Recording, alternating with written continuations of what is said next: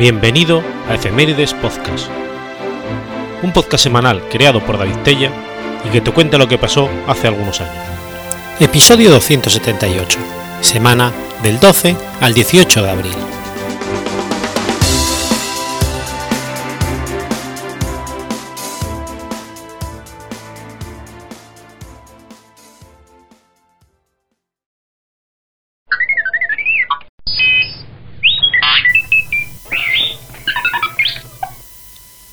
12 de abril de 1577. Nace Cristian IV. Cristian IV fue rey de Dinamarca y Noruega, hijo de Federico II y de Sofía Melburgo Gaustrup.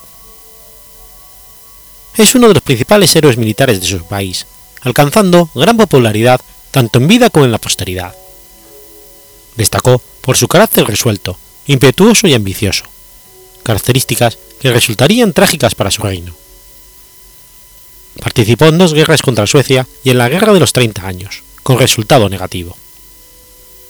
Impulsó reformas administrativas y militares y apoyó el mercantilismo en Dinamarca, colocando los cimientos de un imperio colonial. Amante de la cultura y las artes, patrocinó grandes obras arquitectónicas del Renacimiento que embellecieron las ciudades del país. Cristian nació en el castillo de Frederiksborg en 1577, siendo el mayor de los hijos varones de Federico II y Sofía de Mecklenburgo. Pequeño aún, sucedió a su padre en 1588, cuando éste falleció. Alcanzó la mayoría de edad en 1596 y el 30 de noviembre del año siguiente se unió en matrimonio con Ana Catalina de Brandenburgo, hija de Joaquín Federico, margrave de Mandelburgo y duque de Prusia. Su primera obra destacada al frente del gobierno fue una serie de reformas en la política interior. También trabajó intensamente en el aspecto defensivo del reino. Construyó nuevas fortalezas bajo la dirección de ingenieros holandeses. La Armada Real danesa, que en 1596 consistía en unos 22 barcos, alcanzó en 1610 la cifra de 60 varios de ellos eran diseños propios del rey. La constitución de un ejército nacional fue más difícil, ya que Cristian dependía de tropas procedentes en su mayor parte de la leva de campesinos de los dominios reales. Cristian siguió una política de expansión del comercio marítimo danés, para sacar provecho del mercantilismo que imperaba en la Europa de esa época. Por ello, estableció la primera colonia danesa en Trankenbar, costa meridional de la India y creó la concesión de la Compañía Danesa de las Indias Orientales, que en gran medida constituiría el inicio del imperio colonial danés. Lograda la reorganización del ejército, tuvo su primera experiencia bélica, que le resultaría favorable. Emprendió en 1611 una guerra contra Suecia, conocida como la Guerra de Kalmar, ya que la operación principal fue la ocupación danesa del puerto de Kalmar. Cristian consiguió que el rey sueco Gustavo II Adolfo cumpliera con las condiciones de la paz de Kranek, entre ellas el pago de un millón de Riksdal, como concepto de daños de guerra. Concluida la guerra con Suecia, fijó su atención en Alemania. Sus objetivos eran principalmente dos. Primero, obtener el control de los grandes ríos alemanes como un medio para asegurar el dominio danés en los mares boreales. Y segundo, obtener los territorios secularizados de los obispados de Bremen y Verden, como herencia para sus hijos menores. Hábilmente aprovechó la alarma de los príncipes protestantes alemanes tras la batalla de la Montaña Blanca en 1620 para asegurar a su hijo Federico como, coadjuntor de la diócesis de Bremen en septiembre de 1621. Un arreglo similar fue alcanzado en noviembre por la diócesis de Verden. Hamburgo tuvo que reconocer, por el Pacto de Steinburg, la soberanía danesa sobre el Holstein.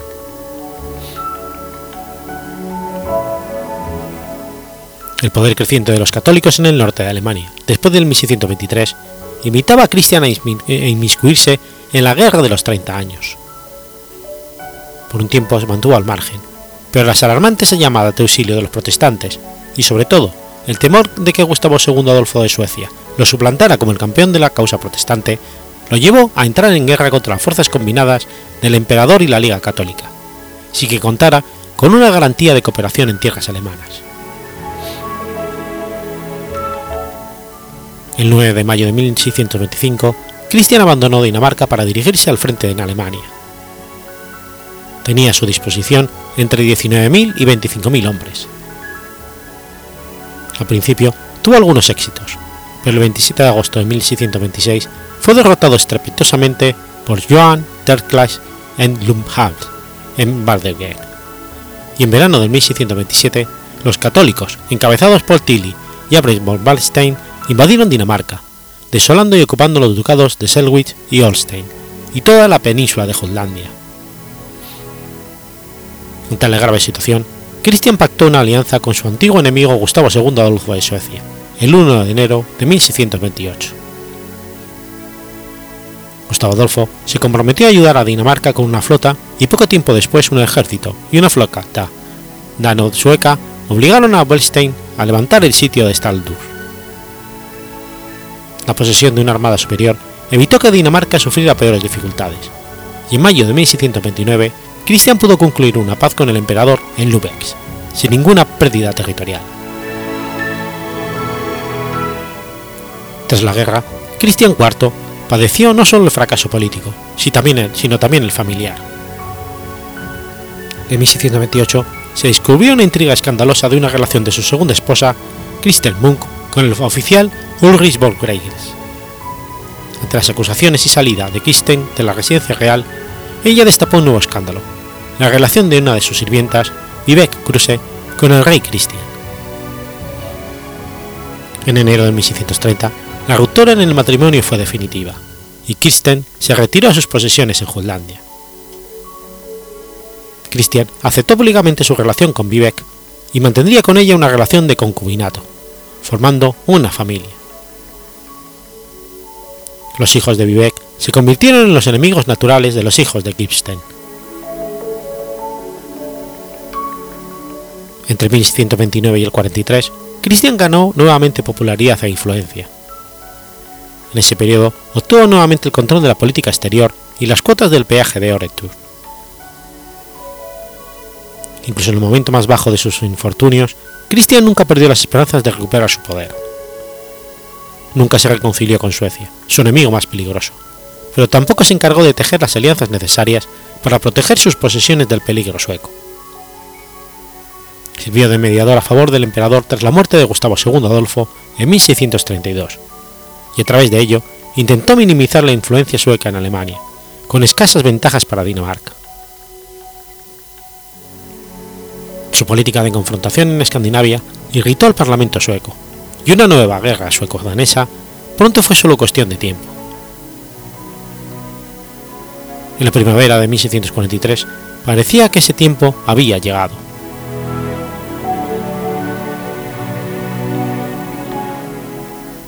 Gracias a sus conquistas en la Guerra de los 30 años, los suecos podían atacar a Dinamarca desde el sur como desde el oriente.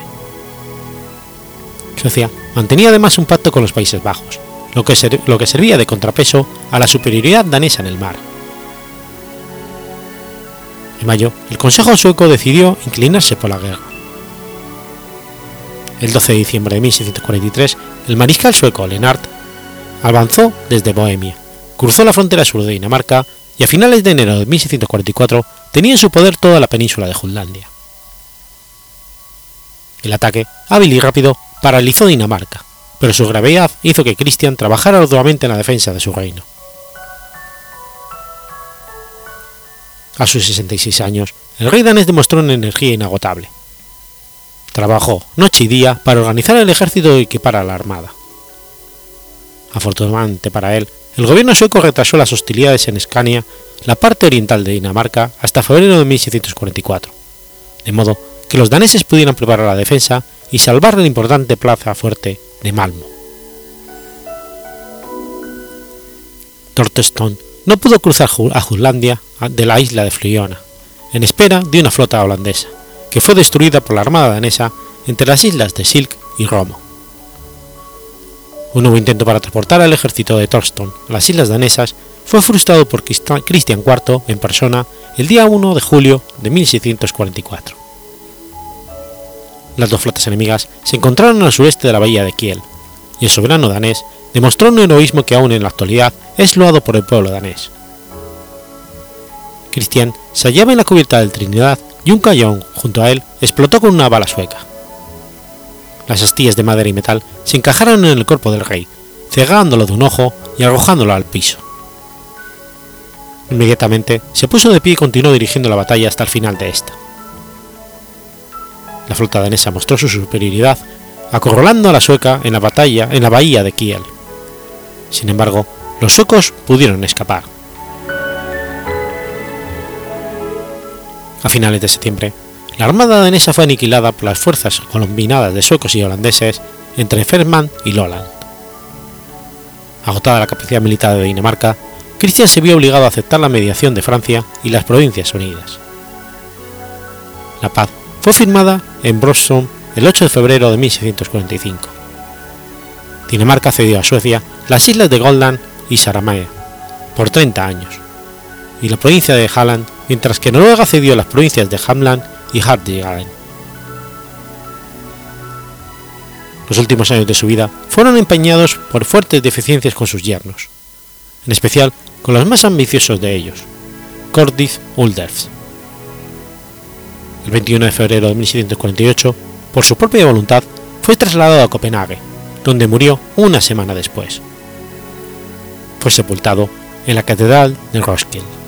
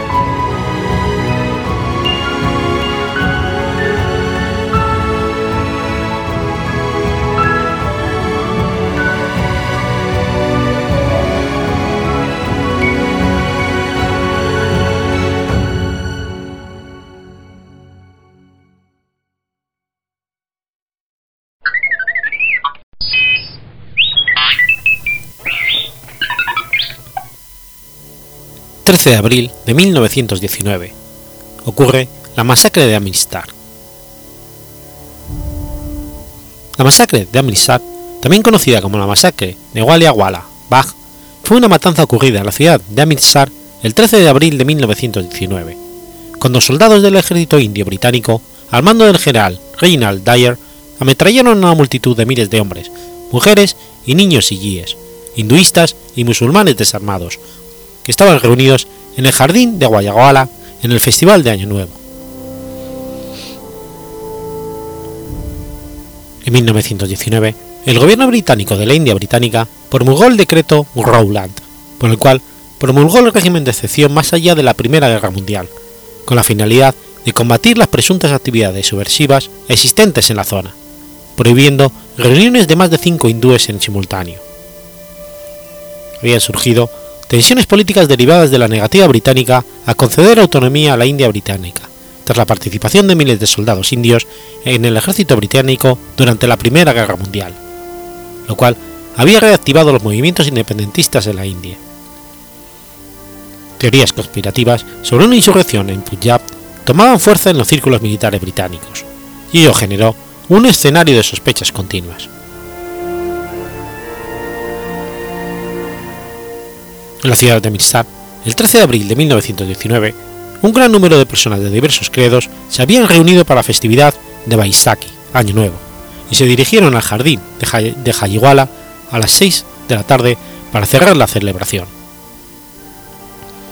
Dicho jardín era un espacio público, de forma rectangular, el cual se podía acceder por un gran pórtico.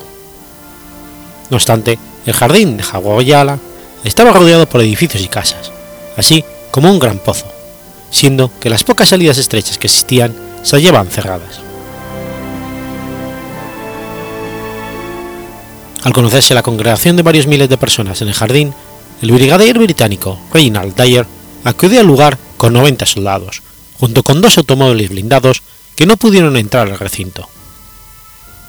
Otros guardias bloquearon las posibles salidas.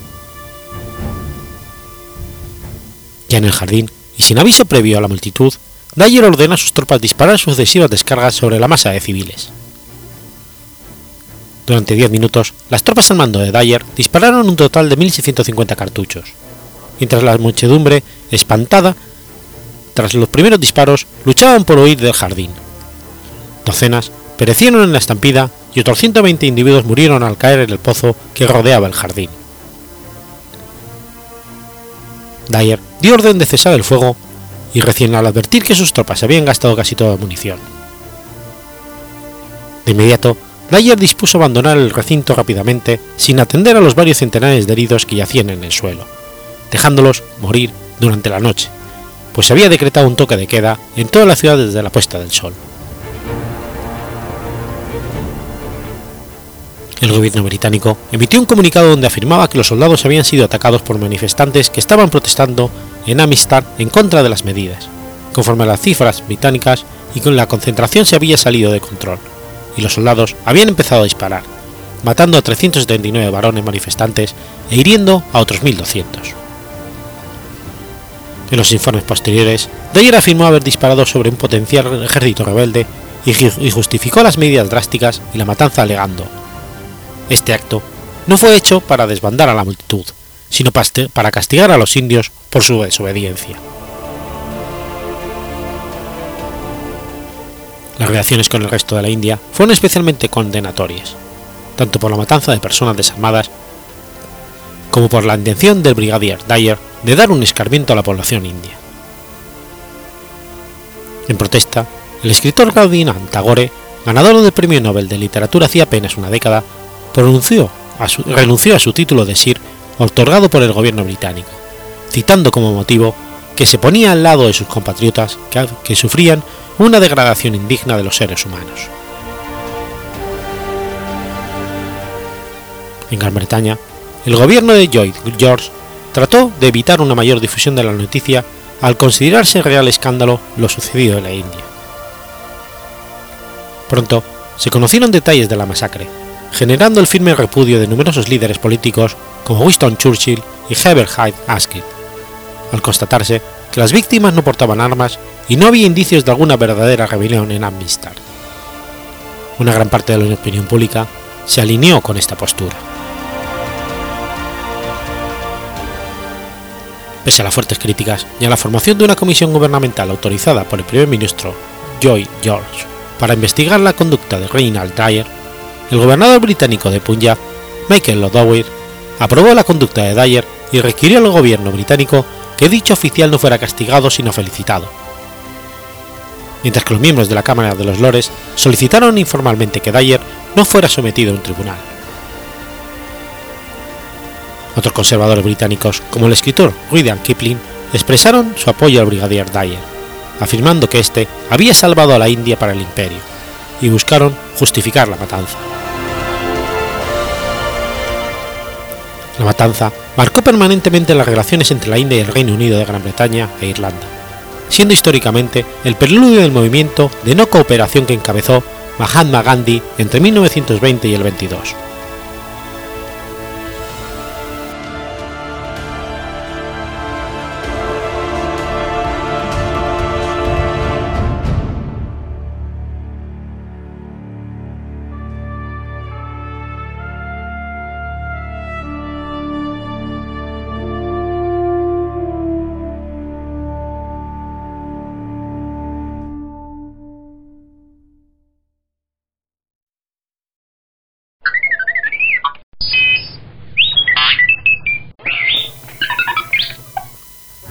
14 de abril de 1965.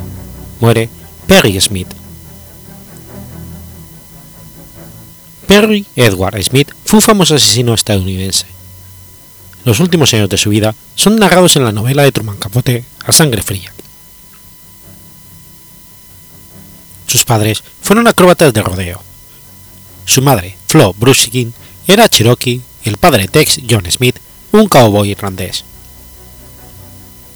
Al año de nacido, su familia de cuatro hijos se mudó a Yunei, Alaska, donde su padre destilaba whisky legalmente para vivir. Su infancia fue pobre y dormía a los seis en una camioneta ya que tenían que hacer gira por el país para sobrevivir.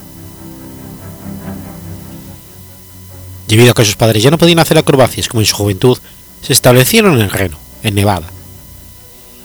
Su padre era abusivo con la madre, que era alcohólica, lo que motivó que ella lo abandonara, mudándose a San Francisco y llevando a, los cuatro hijos con ella, teniendo aquel entonces Perry seis años. Durante el tiempo que vivió en San Francisco, su madre lo internó en orfanatos y asilos de niños. En todos los lugares lo odiaban por mojar la cama y ser mitad cherokee. Al formalizarse el divorcio de los padres, el padre ganó la custodia de los hijos, pero sin embargo internó a todos en un asilo excepto a Perry, quien no volvió a ver a su madre, la que murió ahogada en su propio vómito. Su padre llevó a su hijo menor de vuelta a Reno y después recorrieron el país por seis años antes de establecerse en Anchorage, Alaska. A los 16 años se peleó con su padre y huyó a Seattle, donde se alistó en la Marina Mercante.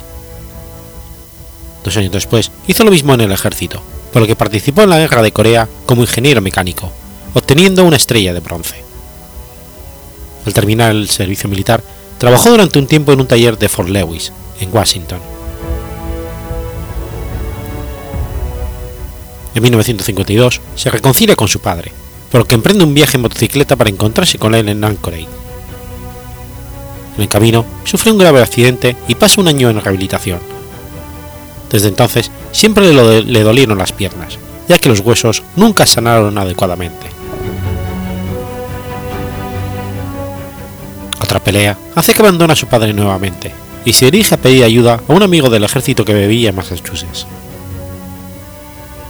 En el camino roba una tienda en Texas. Días más tarde es capturado, pero escapa y se dirige a Nueva York, donde es atrapado nuevamente por el FBI. Condenado a cinco años en la prisión de Lansing, Kansas, para aquel entonces su madre ya había muerto y sus hermanos Jimmy y Fern se habían suicidado.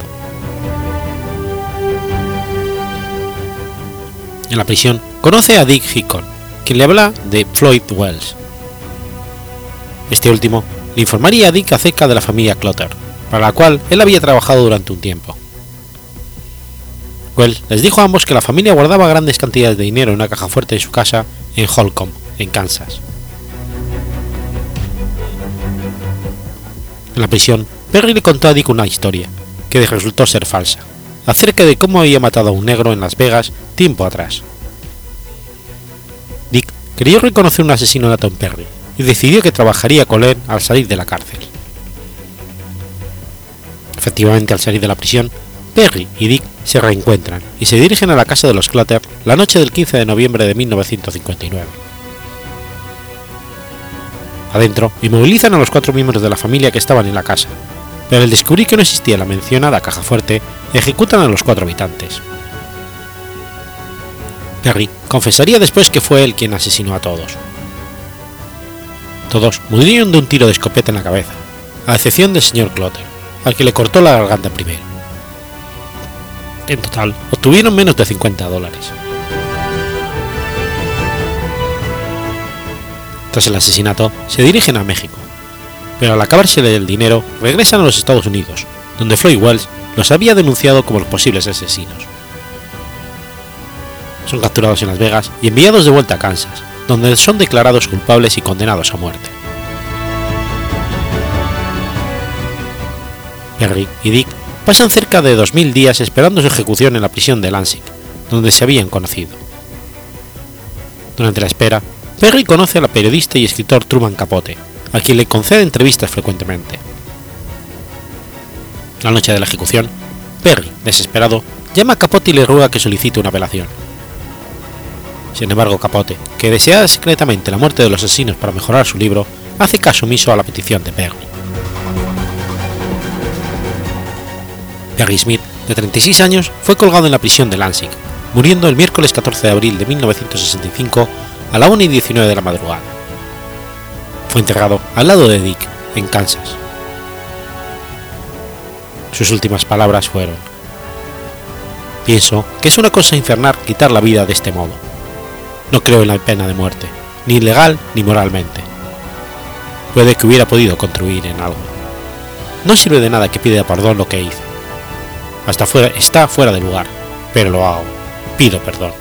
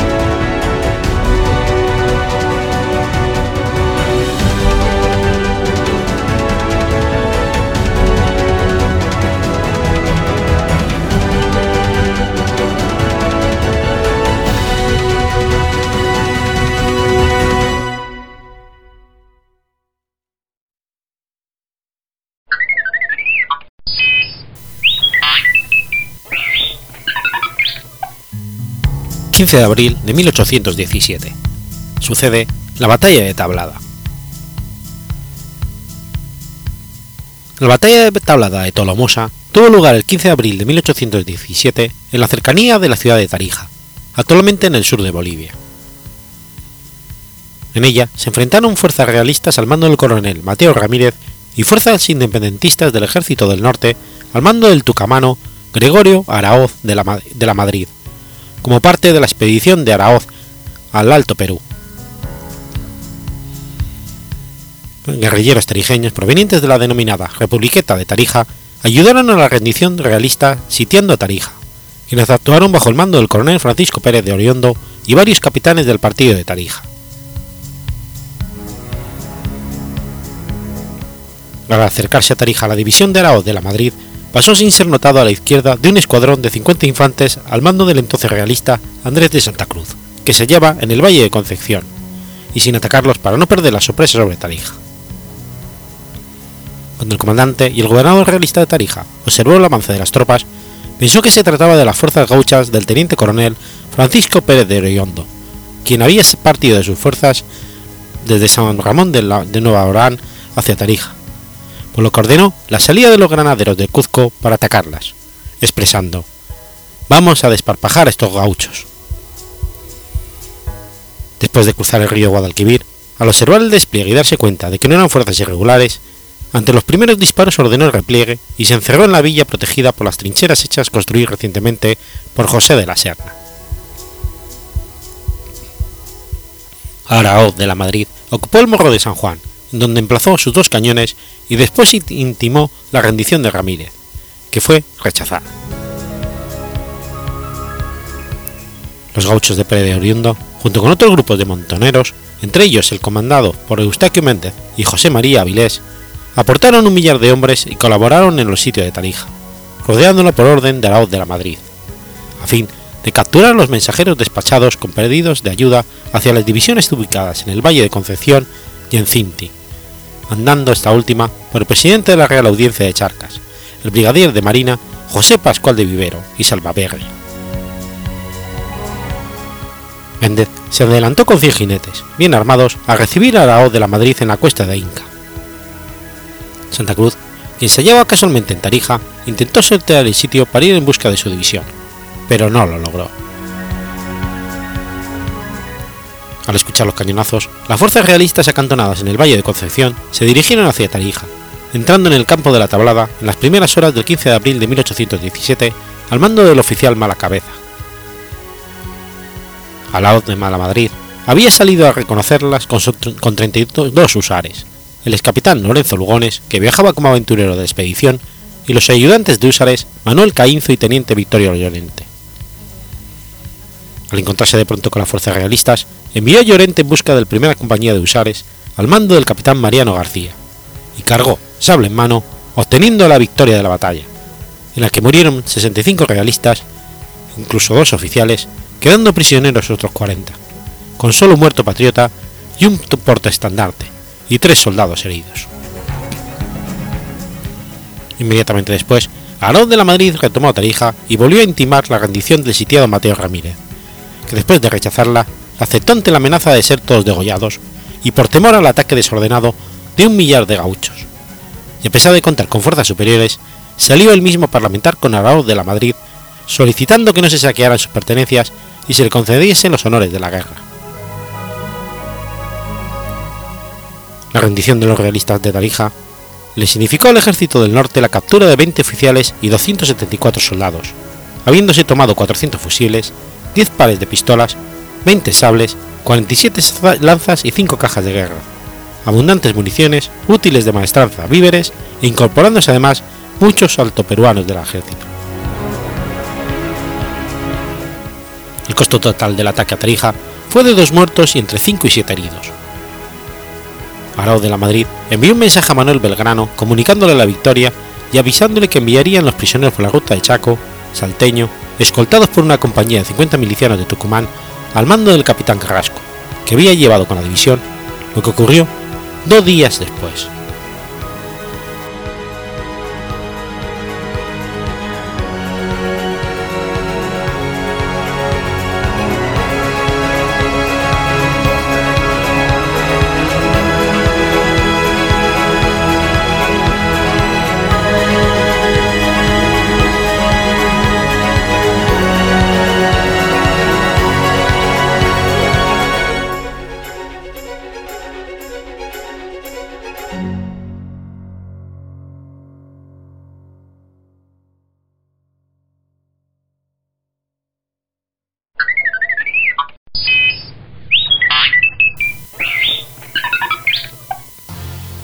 16 de abril de 1823.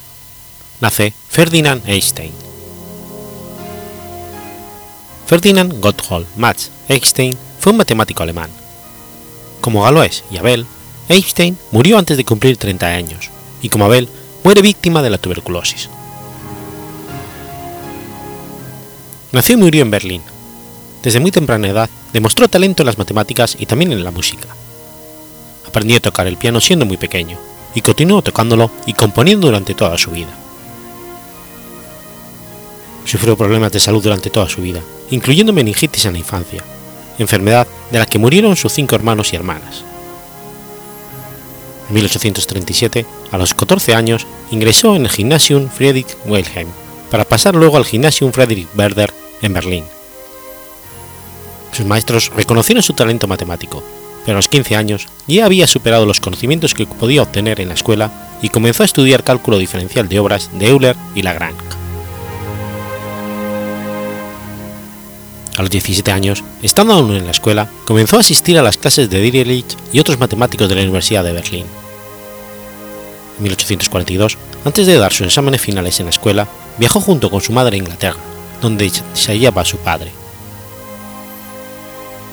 1843, se encuentra con Hamilton en Dublín. Este le dio una copia de una obra suya sobre el trabajo de Abel acerca de la imposibilidad de resolver ecuaciones de quinto grado mediante operaciones racionales y radicales, lo que estimuló notablemente el interés del joven Einstein en la investigación matemática. En 1843 regresa a Berlín rindiendo sus exámenes de graduación y en el otoño ingresó en la universidad para enero del año siguiente, ya había presentado su primer trabajo en la Academia de Berlín, sobre formas cúbicas en dos variables. En ese año se encuentra por primera vez con Alexander von Humboldt, quien en adelante sería su protector. Considerando la extrema pobreza de Einstein, Humboldt logra obtener para él subsidios del rey, del gobierno de Prusia y de la Academia de Berlín. Estos subsidios, siempre tardíos y dados a regañadientes, fueron pagados con creces por Einstein, Solo en 1844 publicó 23 trabajos y dos problemas en la CREL.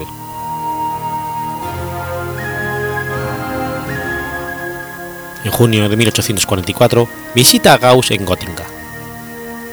En el 45, Kummer logra que Einstein reciba un doctorado honoris causa de la Universidad de Breslau. Jacobi también impulsó esta distinción, pero las relaciones entre este y Epstein habrían de ser siempre difíciles, en particular por una cuestión de prioridades de descubrimiento surgido en el 46.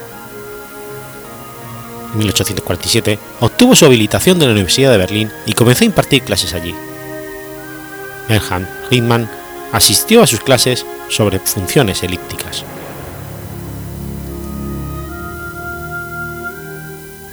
Epstein tenía simpatías republicanas y si bien no participó activamente en los sucesos revolucionarios del 48, fue arrestado el 19 de marzo de ese año. Aunque liberado un día después, los malos tratos sufridos agravaron aún más su delicada salud. Pero además, la sospecha de su, de su alineamiento con la causa republicana provocaron que le fueran quitados los subsidios oficiales, aunque Humboldt continuó tenazmente apoyándolo. A pesar de su estado de salud, Einstein continuó escribiendo un trabajo tras otro sobre participaciones cuadráticas de los números primos y leyes de reciprocidad. En 1851, a instancias de Gauss, es elegido miembro de la Academia de Göttingen.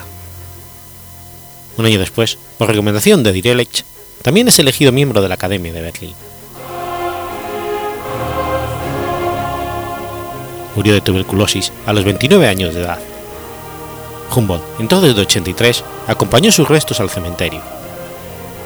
Había conseguido, demasiado tarde, el dinero necesario para enviar a Epstein a una temporada de descanso en Sicilia. Su cuarta vida, Einstein realizó numerosas contribuciones en varios campos de las matemáticas. Las tres áreas principales en las que realizó aportes fundamentales fueron la teoría de formas, generalizando los resultados obtenidos por Gauss respecto a las formas cuadráticas, las leyes de reciprocidad con el objeto de generalizar los resultados de Gauss sobre reciprocidad cuadrática, y las funciones elípticas, campo en el que realizó los desarrollos teóricos más destacados y que conservan influencia y actualidad. Se dice que Gauss había afirmado, hay solo tres matemáticos que han marcado época, Arquímedes, Newton y Einstein. Aunque la afirmación parezca sorprendente, tal vez Gauss pensara que al haber vivido algún tiempo más, Einstein podría haber desarrollado totalmente su extraordinario potencial.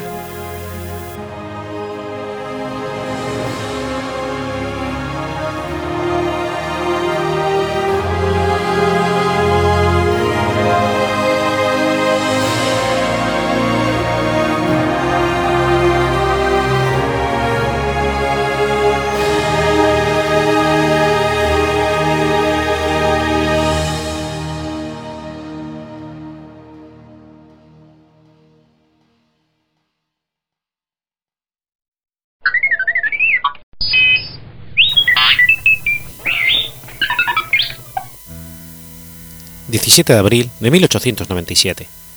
Nace Norton Wilder.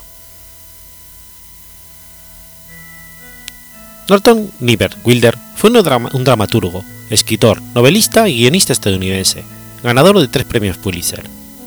Uno de ellos, otorgado por su novela El puente de San Luis Rey, y los otros por dos de las obras de teatro Nuestra ciudad y La piel de nuestros dientes respectivamente, además de un premio nacional del libro de los Estados Unidos por la novela El octavo día. Nació en Madison, Wisconsin, el 17 de abril de 1897. Hijo de ambos Parker Wilder, dueño y editor de un periódico y cónsul general de los Estados Unidos destinado en Shanghái y Hong Kong, e Isabella Niven, una joven culta y educada, que infundó en sus hijos amor por la literatura y las letras.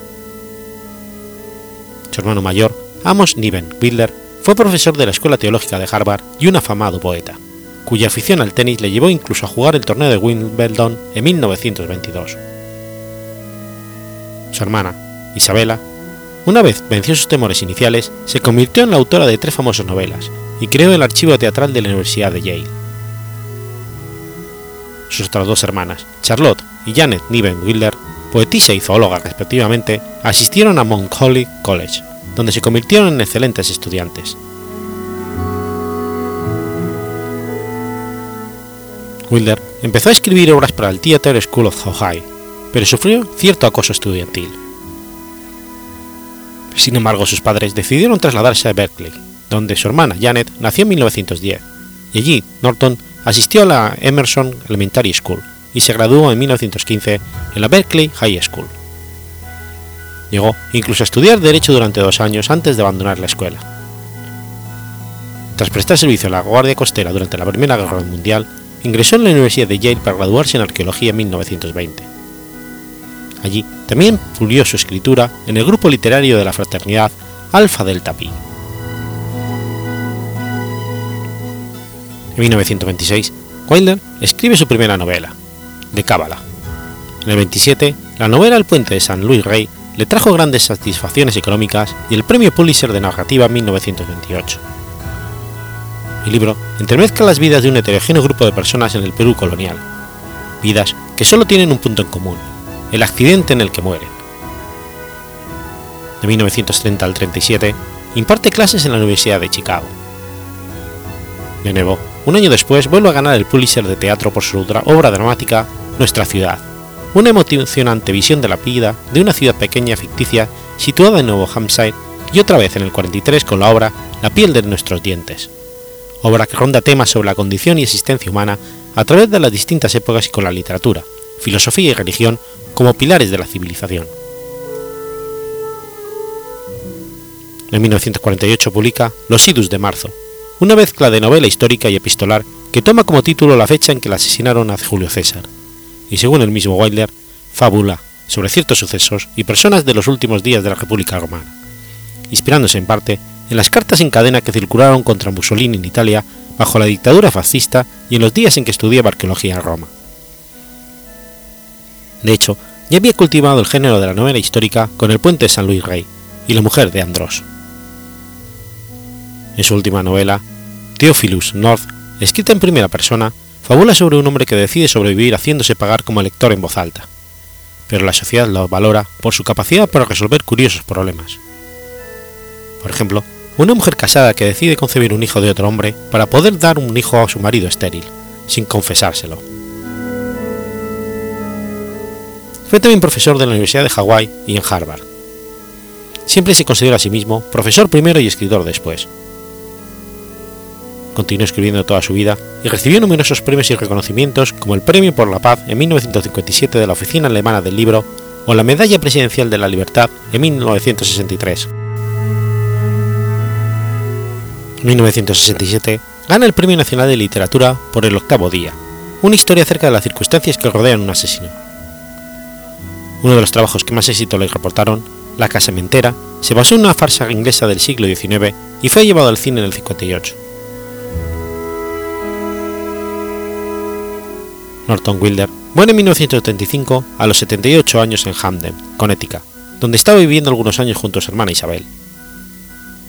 El círculo de amistades de Wilder era muy amplio y le gustaba mezclarse con otros famosos como Ernest Hemingway, William Carter, Montgomery Cliff o Gertrude Stein. Con Stein se encontró durante la gira de conferencias estadounidenses de ella en el 34. Rápidamente se convirtieron en mentora y alumno, así como amigos, y Wilder transmitió con elocuencia lo que Stein le enseñó a través de sus introducciones en sus libros. Fue gran amigo del escritor Samuel Stewart, y su obra, al igual que la de su amigo, representó el teatro de fuerte crítica social que tuvo lugar durante la década de los 30, con obras como Nuestra ciudad, descripción de la vida corriente de un pueblo sin apenas acción.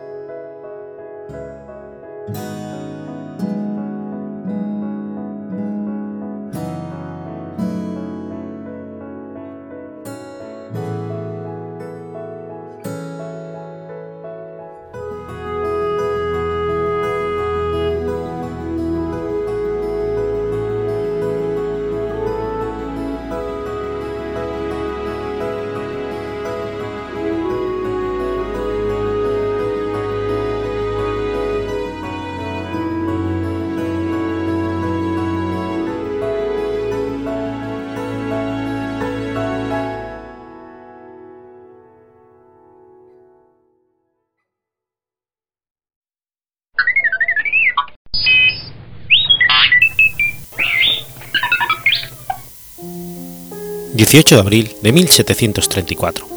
Nace Ramón Pignatelli. Ramón Pignatelli Moncayo fue un ilustrado y político español de origen italiano por parte de padre, conocido entre otras facetas por su proyecto de desarrollo del Canal Imperial de Aragón. Era hijo de Antonio Pignatelli de Aragón, príncipe del Sacro Imperio Romano Germánico, conde de Fuentes y grande de España, y de Francisca de Moncayo y Fernández de Heredia, quinta condesa de Fuentes, y estaba emparentado con el conde de Aranda y los Villahermosa, por lo que poseía un linaje influyente en las Cortes de España y sobre todo en Aragón. Antonio Pinatelli era hijo de don Nicola Antonio Pinatelli y Carafa, nacido en Cerchiara, reino de Nápoles. Gran condestable del reino de Sicilia y virrey de Cerdeña, era vástago de dos entre las más antiguas y prestigiosas familias de la nobleza italiana. El afán de Ramón Pignatelli por ayudar al progreso y por el de ser útil a la sociedad le llevó a doctorarse en cánones, derecho, filosofía y letras por la Universidad de Zaragoza, donde además cursó estudios de matemáticas y física y ciencias naturales. En 1740 se traslada con su familia a Nápoles. En el 42 muere su madre. De los 12 a los 19 años estuvo cursando estudios eclesiásticos con los jesuitas en el Colegio Clementino de Roma de 1753 al 55, estudió en la Universidad de Zaragoza y se doctoró en cánones. Fue canónico del Cabildo Catedralicio de Zaragoza desde el 53 hasta su muerte, en 1793. En 1764, Carlos III le nombra regente de la Casa Real de la Misericordia, el Hospicio Zaragozano. La mendicidad era un grave problema para las calles de Zaragoza. Para reducirla, e introdujo mejoras en la gestión de la institución. Hacia 1790 terminó la ampliación de la Real Casa de la Misericordia, en la que se estableció una industria manufacturera de paños y lonas. En la actualidad, el edificio de la Real Casa de la Misericordia es la, la sede del Gobierno de Aragón. En 1764 mandó construir la segunda plaza de toros de España, conocida como la Misericordia, dependiente de la Casa Real de la Misericordia y Nicolás Fernández de Moratín escribió a petición suya el folleto Carta histórica sobre el origen y progresos de las fiestas de los toros en España. Desde el 62 hasta el 93 fue rector de la Universidad de Zaragoza en cinco ocasiones. El Canal Imperial de Aragón fue una obra hidráulica del primer orden en su tiempo. El emperador Carlos I impulsó su creación en 1771, el Consejo de Castilla, presidido por el conde Aranda, creaba el cargo de protector con poderes para hacer toda clase de reformas necesarias para la consecución de la empresa, designando para ocuparlo a su cuñado Ramón Pignatelli.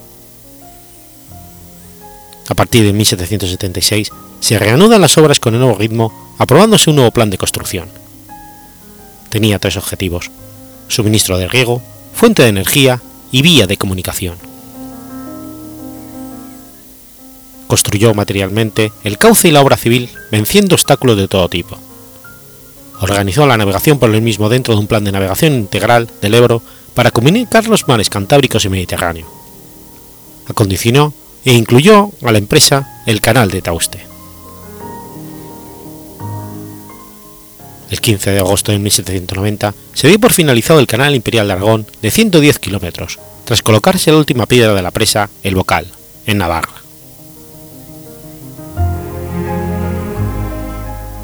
Consciente de la pobreza del campesinado y de una gran empresa semejanza de las emprendidas en Francia, Holanda e Inglaterra. Un canal que unía el Cantábrico con el Mediterráneo, viejo sueño aragonés, para exportar sus productos ganaderos y hortofrutícolas. De manera que además de servir de comunicación mercantil y postal, porque sería navegable, con su caudal abundante abastecería de regadío a unas tierras fértiles pero secas, que se comprarían a bajo precio por las clases menos favorecidas para las que realmente era el proyecto tenía un pensamiento político y social teñido de un reformismo de corte radical tendente a favorecer el labrador frente a los privilegiados. La necesidad de poner en riego todas las tierras y de cambiar y percibir con efectividad la contribución por el riego, puntos claves de la reforma agraria emprendida, le llevaron a pleitear con nobles como el marqués de Ayerbe, el duque de Villahermosa, con el mismo cabildo al que pertenecía y la temible Casa de Ganaderos Zaragozana, que era un reducto de oligarquía ganadera Los grandes terratenientes encontraron más rentable dejar sin cultivar ciertos terrenos y destinarlos a pasto extensivo de sus ganados. En 1782, las obras del Canal Imperial de Aragón llegaban a Zaragoza. Las aguas del Ebro cruzaban el río Jalón, se construía el puente sobre el río Huerva y las llamadas esclusas de San Carlos. El agua llegaba a Zaragoza el 24 de junio del 84 a través de un canal de madera, y por fin el 14 de octubre de ese mismo año, el artícipe de la obra llegaba a Zaragoza a bordo de una barcaza, recibido por el pueblo y autoridades con alborozo.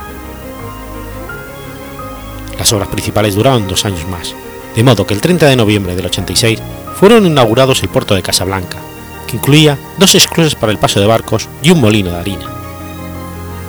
Al día siguiente se inauguraba el puerto de Torrero. Pocos días después se instalaba la primera fuente mandada a montar por Pignatelli como prueba de la llegada de aguas a Zaragoza, y de ahí su inscripción, para convencimiento de los incrédulos y descanso de viajeros, año 1786.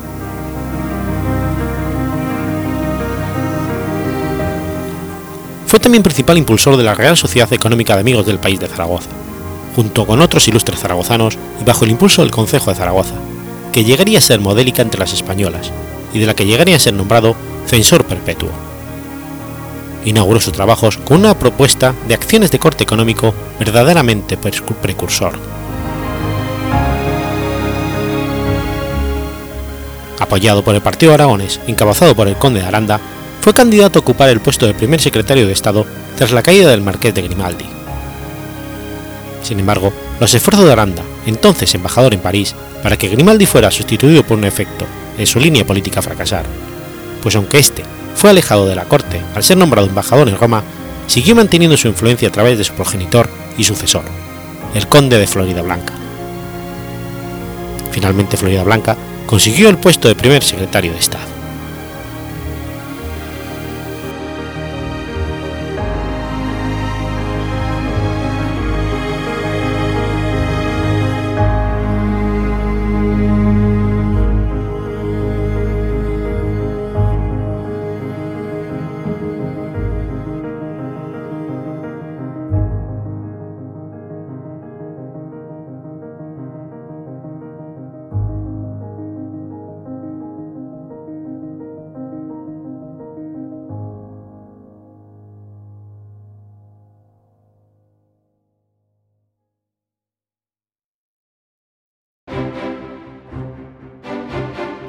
Has escuchado Efemérides Podcast.